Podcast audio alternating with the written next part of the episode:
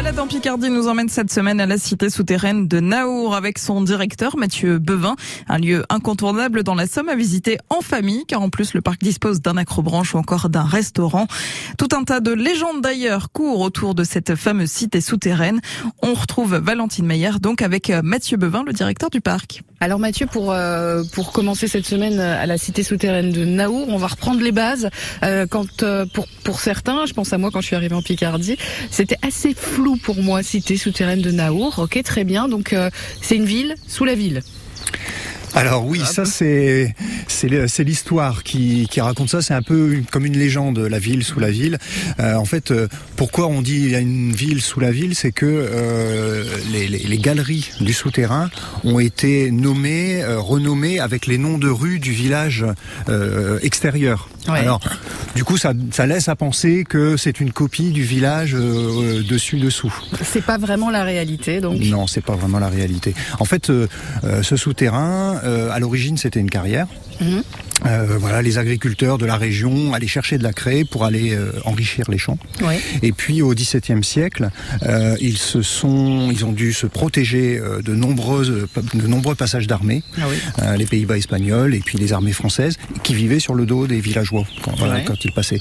Et donc ils se sont protégés, ils ont agrandi les carrières, ils ont creusé des galeries, ils, de chaque côté des galeries, ils ont créé des muches pour se cacher, hein, mm -hmm. se mucher en, en, picard. Et puis donc ils ont caché, ils se sont cachés, mais ils ont surtout caché leurs biens dans ouais. ce souterrain. C'est une sorte de coffre-fort. D'accord. Voilà. C'est un peu, voilà, c'est l'histoire de la cité souterraine, c'est ça. Ça commence donc au XVIIe siècle Alors, ben, ça remonte même avant. Il y a la ah. carrière, ouais. il y a une partie carrière. D'ailleurs, les visiteurs, quand ils font la visite, ils font une boucle. En fait, on leur dit qu'ils remontent le temps parce qu'ils ils rentrent par la partie la plus récente du souterrain oui, et ils ressortent par la partie la plus ancienne, la partie carrière. D'accord. Voilà. Et donc, euh, on a commencé à se cacher, à se mucher dans, dans ces souterrains euh, et on s'est caché à, à plusieurs époques euh, finalement parce qu'il y a aussi euh, la Première Guerre mondiale, la Deuxième Guerre mondiale. Est-ce qu'on s'en s'est servi pendant ces moments-là? Alors oui, ça a servi. Euh, alors. encore une petite légende, pendant la Première Guerre mondiale, longtemps il s'est dit que le souterrain avait servi d'hôpital.